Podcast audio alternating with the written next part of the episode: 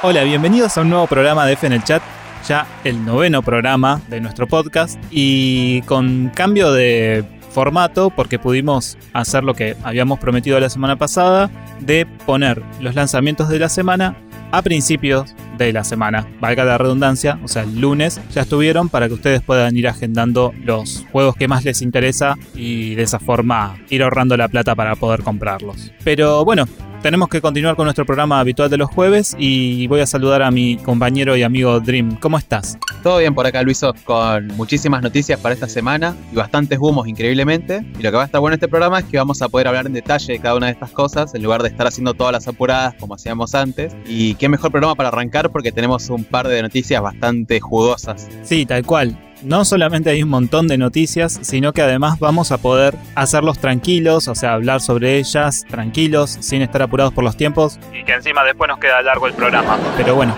ahora vamos a estar más distendidos porque tenemos tiempo y no tenemos que andar corriendo. Eso está buenísimo. Aprovecho para recordarles las redes desde el principio. Ya saben que nos pueden seguir en Instagram y en Facebook como arroba fnelchat ok. Y también nos pueden seguir en nuestro nuevo canal de Twitch que también es fnelchat ok. O sea, www.twitch.tv barra fnelchat ok. ¿Qué te parece Dream si arrancamos directamente con las noticias? Le pasemos las noticias, Luiso.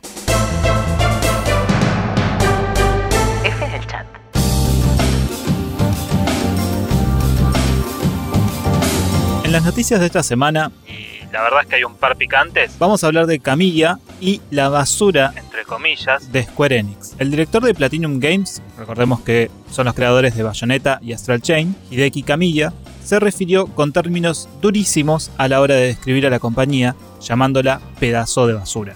¿Por qué Camilla saltó con tanta mala leche? Fue por los ports que sacó Square de Dragon Quest 1, 2 y 3 para la Switch y se quejó de que eran los mismos juegos que habían sacado para celulares. Él había pensado que al menos el código fuente de los ports iban a ser los de NES o los de Super Nintendo originales, pero la verdad es que ni eso. A ver, Camilla tiene la lengua un poco larga y sabemos que no tiene pelos en la misma, pero tiene toda la razón. Es el mismo puto juego que la versión para celulares. No le cambiaron absolutamente nada. Square, entre otras compañías del medio, se han dormido en los laureles y ya no ponen empeño ni siquiera en hacer un port como la gente. O sea, ni siquiera le estamos pidiendo que hagan algo demasiado sofisticado o un juego nuevo, pero que le pongan un poquito de empeño, chicos. Esto también demuestra que no solamente le pegamos a las compañías que no nos gustan, como Electronic Arts, sino que también le pegamos a compañías que nos gustan muchísimo, como Square y todos sus RPGs. Se tenía que decir y se dijo. Se tenía que decir y Camilla lo dijo. Sí, igual tampoco es que Square está haciendo las cosas muy bien últimamente. ¿eh? Entre el port asqueroso ese que sacaron del Chrono Trigger para Steam, que resultó ser el mismo, exactamente el mismo juego que habían sacado para celulares, era tan exactamente el mismo que hasta tenía controles táctiles dentro de Steam que no los podías usar porque no soportaba mouse, sino que era un juego para jugar con joystick. Primero eso, después la supuesta exclusividad de Switch que tenía el Octopath Travelers con la cual millones de usuarios compraron una Switch únicamente para jugar ese juego y después resulta que lo sacaron para PC también. Eh, yo, por un lado, lo entiendo a Camilla. No está haciendo las cosas muy bien últimamente Square. Y con esto de Dragon Quest, no sé qué onda, qué tal son los ports de celulares, pero de vuelta, lo entiendo a Camilla porque si pasó lo mismo que pasó con el port de Chrono Trigger en Steam, yo también me quejaría y mucho. Sí, de hecho, no me extrañaría que Square haga lo mismo con el Chrono Trigger. O sea, que en cualquier momento se nos anuncie Chrono Trigger en la Switch y que nos terminamos comiendo la versión de celulares y no la versión de Super Nintendo original. Así que es sumamente entendible lo de Camillo. Exacto. Igual lo bancamos mucho por el Astral Chain, que es un juegazo. Para ese juego sí van a necesitar sí o sí una Switch, porque va a ser exclusivo de Nintendo de acá hasta que nos muramos, pero más que recomendado. Pasando a otra noticia, que a nadie le importa, pero bueno. Apex Legends inauguró su temporada 3. Para las 3 o 4 personas que todavía lo siguen jugando, eh, anunciaron, junto con la temporada nueva, un pase de batalla bastante grande, con más de 100 ítems exclusivos para la temporada esta nueva. Y según dicen, yo no lo juego, pero tengo entendido que es el mejor Battle Royale de todos estos tantos que han salido últimamente, que es bastante más diverso que el resto de los de, los de estilo Fortnite o PUBG, del cual ya que estamos hablando del mismo, ahora resulta que también tiene crossplay entre PlayStation 4 y Xbox One. Así que por fin van a poder jugar con sus amigos de vuelta, con sus dos o tres amigos que tienen una Xbox One. Y bueno, en esta le tengo que dar la derecha a Microsoft, que sigue abriendo sus fronteras y prestando sus servidores para este tipo de de, de, crossplays, porque saben que esos son los que tienen los mejores servidores online, a pesar de tener las peores consolas y los peores juegos, por lo menos nos dan esta a los jugadores. Algo que me mata del PUBG este es que si pronunciamos las iniciales en español, suena como si fuese, o sea, sería la, mono, la onomatopeya de alguien vomitando, sería como... Pero bueno, no importa. Eh, la verdad es que lo de Microsoft y el, crossplay es sumamente aplaudible porque están haciendo muy bien las cosas. Lamentablemente la Xbox es una consola que está dirigida claramente a un público estadounidense que le gusta, no sé, ver películas de gente que se tira pedos.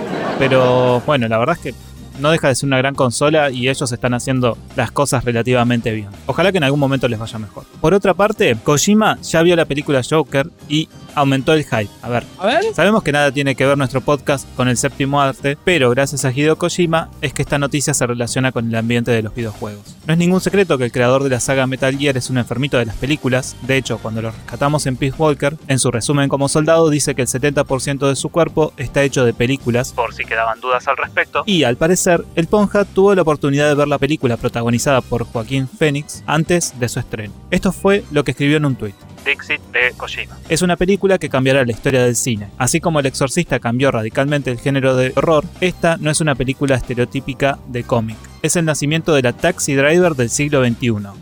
La violencia de Arthur se consuma y el sentido de justicia de Travis lentamente se convierte en maldad. Resalta la actual disparidad entre lo que hay y lo que no hay y observa la oscuridad que hay en nuestra sociedad. Verdaderamente una obra maestra de películas sobre villanos hecha para adultos. Literal lo que dijo Kojima. O lo que escribió. La verdad es que nos deja el hype por las nubes. Mm, vamos a tener que ir a verla ni bien salga, apretado entre los ñoños grasosos y comiendo pochoclos con coca mientras dejamos el piso más pegoteado de lo que está.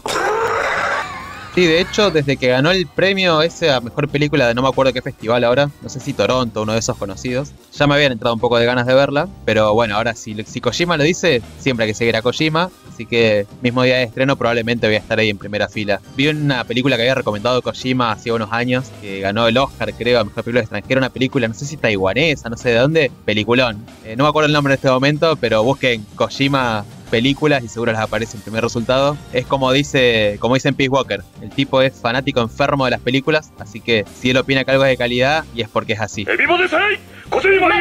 Igualmente, como le gusta el humo, esa reseña que se mandó digna de periodista deportivo.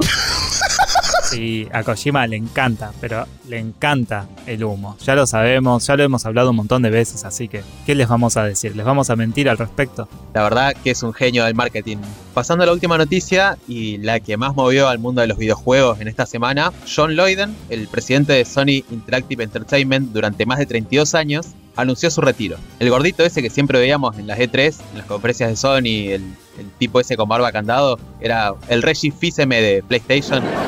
Bueno, el lunes anunció su retiro como CEO de SIE Worldwide Studios, retiro que se hizo efectivo el martes. Desde el Twitter de PlayStation lo despidieron con un emotivo mensaje. Parafraseando. Con una gran emoción anunciamos que John Loyden abandona SIE. Su visionario liderazgo será muy extrañado por todos nosotros. Le deseamos lo mejor en su futuro y le agradecemos por todos estos años de servicio. Gracias por todo, John. Igualmente los de Sony son unos caretas porque por lo que dicen algunas fuentes periodísticas, John se fue a la mierda no porque le pintó retirarse o lo que sea, sino porque al parecer hubo unos conflictos con el presidente de SAI, un muchacho llamado Jim Ryan, porque al parecer este último planea una reestructuración y globalización de SAI. Lo que al parecer quiere hacer este tipo es fusionarse con SAI de Japón. Ahora, ¿en qué nos afecta todo esto? Bajo la dirección de John Loyden, que era el encargado de todos los estudios de SAI, que son, entre otros, Naughty Dog, Santa Mónica, Guerrilla Games, Media Molecule, o sea, todos los, los estudios grandes, gigantes que tiene Sony, se publicaron clásicos modernos y hasta considerados mejores juegos de la historia, como por ejemplo Uncharted 4, God of War, Horizon Zero Dawn, Dreams, entre varios otros. No sé, no tengo ni idea de quién es este Jim Ryan, por esta noticia me enteré que es el presidente de Sony, pero me parece algo totalmente errado dejar de lado a un tipo con tanta influencia en el gaming y tan capo como John Lloyd, porque es una persona que una vez que se ve el escenario ya sabía que se iba a anunciar algo grande y por lo visto el tipo tuvo mucha influencia porque no es casualidad que todos estos juegos hayan salido en este último tiempo, donde John se hizo bastante conocido en los círculos de, videojuegos. Sí, la verdad es que es una lástima que este tipo se vaya, porque como vos decís, lo veías al tipo en las conferencias de Sony, de PlayStation, y ya sabías que se venía algo grosso. Realmente era el el Reggie de, PlayStation. Pero bueno, sabemos perfectamente que últimamente las, las compañías de videojuegos y de todo se manejan más por la plata que realmente por hacer las cosas bien. Todas esas decisiones empresariales no las vamos a entender nunca nosotros. Es una opinión que comparto con un amigo que dice que a fin de cuentas Nintendo es la única empresa grande que sobrevivió a, a, una mega empresa que acapara un montón de cosas como si lo son Sony o Microsoft y que solamente se dedica a el mundo de los videojuegos. Y me parece que esto va por ese lado. Me parece que es una cuestión más empresarial, la que nosotros nunca vamos a llegar a entender y, no una cuestión de, ah, queremos hacer las cosas bien para que PlayStation siga creciendo. Sí, comparto totalmente. Y la verdad que si no fuera por Nintendo, toda esta generación de consolas sería para el olvido. De nuevo, sacando estos exclusivos de Sony, no salió mucho más en consolas y en PC. Mientras que Nintendo en su primer año de Switch ya tenía el Zelda, el Mario Odyssey, Splatoon 2, un montonazo de juegos desarrollados por Nintendo mismo, ni siquiera es que era una, de una empresa third party. Y únicamente con juegos y nada de esas pavadas como streaming y películas o servicios, lo que sea, lograron levantar una consola en un mundo que ya parecía olvidarse del mundo de las consolas. Sí, exactamente. O sea, no hay nada más que agregar porque Sony, Microsoft son empresas, se dedican a hacer un montón de cosas. Nintendo realmente se centra en hacer videojuegos y eso es lo que respetamos tanto de Nintendo. Nos han acusado de fanboys de Nintendo, pero la verdad hay que decirla. Nintendo es la única compañía que queda que hace videojuegos realmente y que se centra en eso. Que no tiene 800 millones de cosas, que acapara un montón de porquerías que no tienen nada que ver con los videojuegos, básicamente porque Sony tiene 800 millones de divisiones. La única competidora que podría llegar a tener Nintendo es Sega. Y lamentablemente no hace más consolas. Así que, bueno, queda todo en, en, cuestión de plata y empresarios. Básicamente como nuestro país. Está como aprovechar la editorial, Luis. ¿Cortamos acá, te parece? Sí. Bueno, hasta acá las noticias. Dream, ¿nos vamos a llenarnos un poquito de humo el cuerpo? Por favor, hace rato que no lo hacemos. Sí, qué gustazo, viejo. Ahí vamos. F en el chat.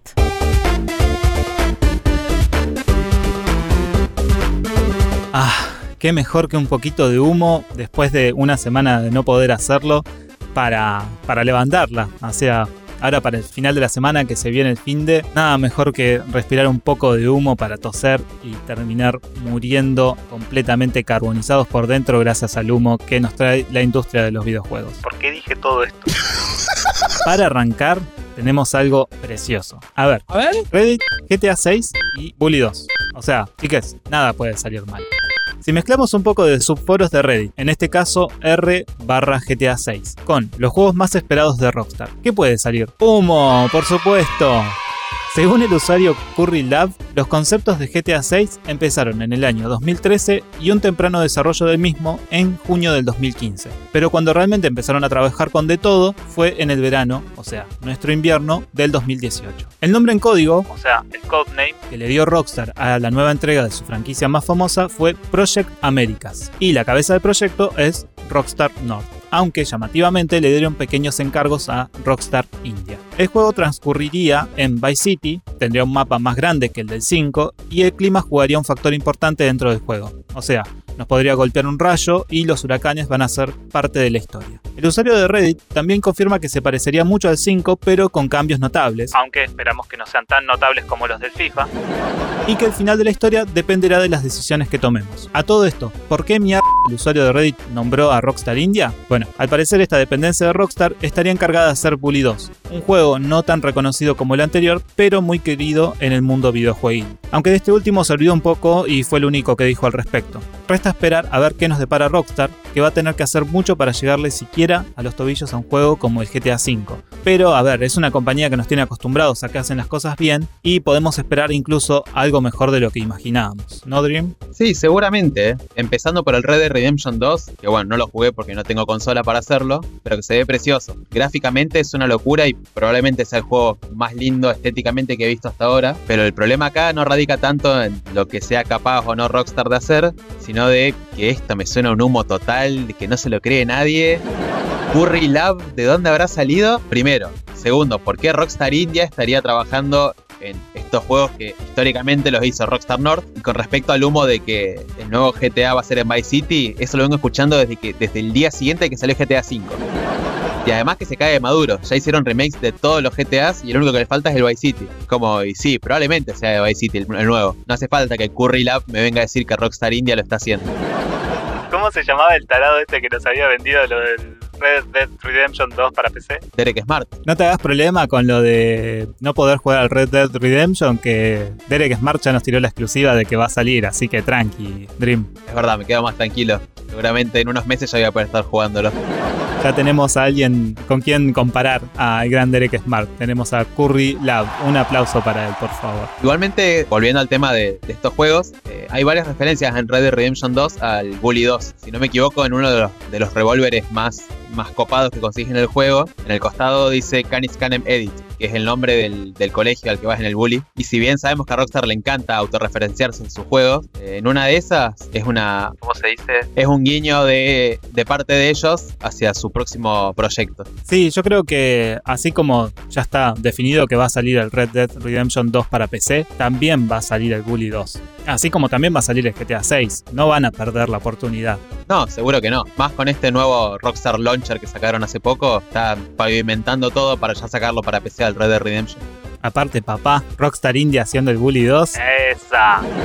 Ahí va a salir un buen juego, viejo. Ahora sí. Pasando a otro humo en esta semana, un juez dictaminó que el streamer baneado Phantom Lord puede demandar a Twitch por más de 50 mil dólares. Luego de que Twitch bañara a este streamer por los escándalos que hubo en 2016 con respecto a los sitios de apuestas arregladas de Counter-Strike, en este escándalo cayeron bastantes streamers profesionales de Counter-Strike y hasta el dueño de una franquicia de esports, que creo que se llama US la franquicia. Phantom Lord decidió demandar a Twitch por falsas acusaciones y pérdida de ingresos, respaldándose en que el contrato que tenía con Twitch era bastante parcial en favor del sitio de stream. Esto sería un gran revés en contra de la plataforma, debido a que ahora se sabe que sus contratos con los medianos streamers, es decir, con la gente que, que vive de streamear, que no tiene trabajo, trabajo real, digamos, probablemente estos contratos sean en parte fraudulentos y favorezcan inmensamente a Twitch. ¿Por qué esta noticia la tenemos en el Lumo News? Porque este caso está estancado desde 2016 y medio como que está tirado de los pelos el caso, como que este juez ahora dictaminó esto, pero resulta que,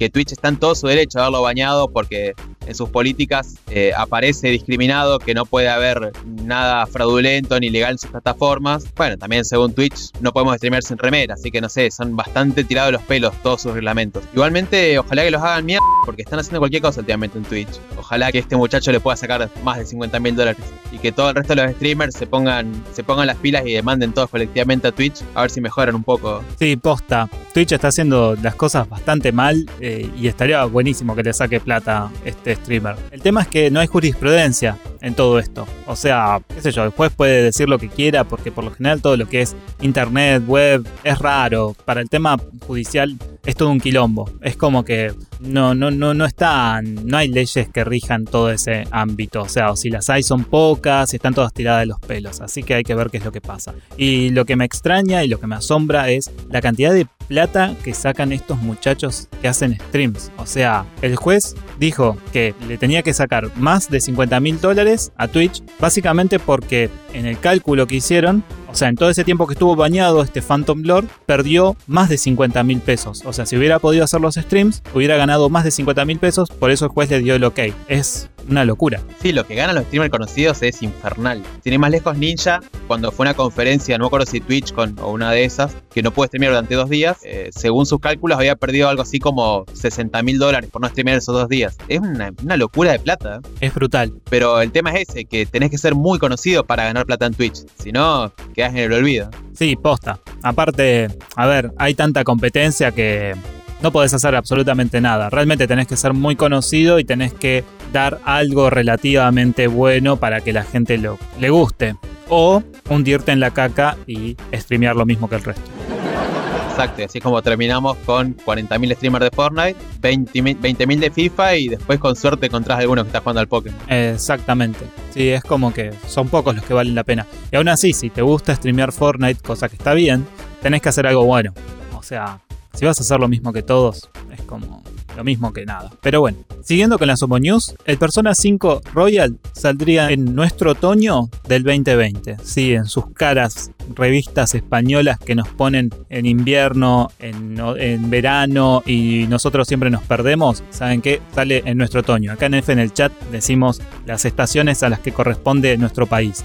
Ahí está, viva Perón, viva Perón. Según la revista Gamer Informer, y gracias a una entrevista que le hicieron a Shigenori Soejima, diseñador de personajes de la saga Persona, el juego saldría en marzo del año que viene. Al parecer fue un error de la revista, pero al estar involucrado alguien del juego en la misma, o sea, en la entrevista, nos hace creer que se le escapó la fecha y el medio lo terminó publicando en la nota. Por ahora, nada confirmado, por lo que más humo para nosotros y más satisfacción para que nuestro cuerpo se llene cada vez más de humo. No sé por qué me pintó decir algo así como que nuestro cuerpo se llena de humo. Es como una especie de salsa bachata, ¿viste? Pero con humo. Como que es viernes y tu cuerpo lo sabe.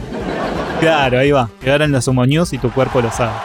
Tampoco sería tan raro que salga en marzo el juego. Ahora, en Japón este juego sale ahora en un mes, el 31 de octubre me parece y yo creo que seis meses para localizar el juego que ya está dentro de todo localizado porque ya está el Persona 5 normal. No me parecería una locura que todo el contenido nuevo lo puedan hacer en seis meses. Sí, seguramente fue un error de la revista haber puesto la fecha, pero no me extrañaría en absoluto que ya en marzo o abril lo tengamos por este lado del juego. Y ojalá que sea así, porque es un juegazo. ¿eh? Ojalá saliera para la Switch. También. Si hay juego que le calza justo a la Switch, son las personas. Qué lástima que son todos exclusivos de PlayStation. Y que Sony mató a la Vita. Sí, que el Shin Megami Tensei 5 lo anunciaron hace tres años y acá estamos. Nunca más se supo palabra de ese juego. Como el Metroid Prime 4. Bueno, podemos estar toda la tarde, chicos, así. Dale, Nintendo, ponete las pilas. Y hablando de Nintendo y pasando el último humo, según Game Freak, la compañía que desarrolla Pokémon, hubo más de mil personas involucradas en el desarrollo de Pokémon Sword and Shield. Estas serían las personas involucradas en el proyecto, o sea, todas las que aparecen en los créditos, lo que duplicaría la suma de personas que trabajaron en la anterior entrega de Pokémon Sun and Moon. A ver, gente, no nos tomen el pelo. ¿eh?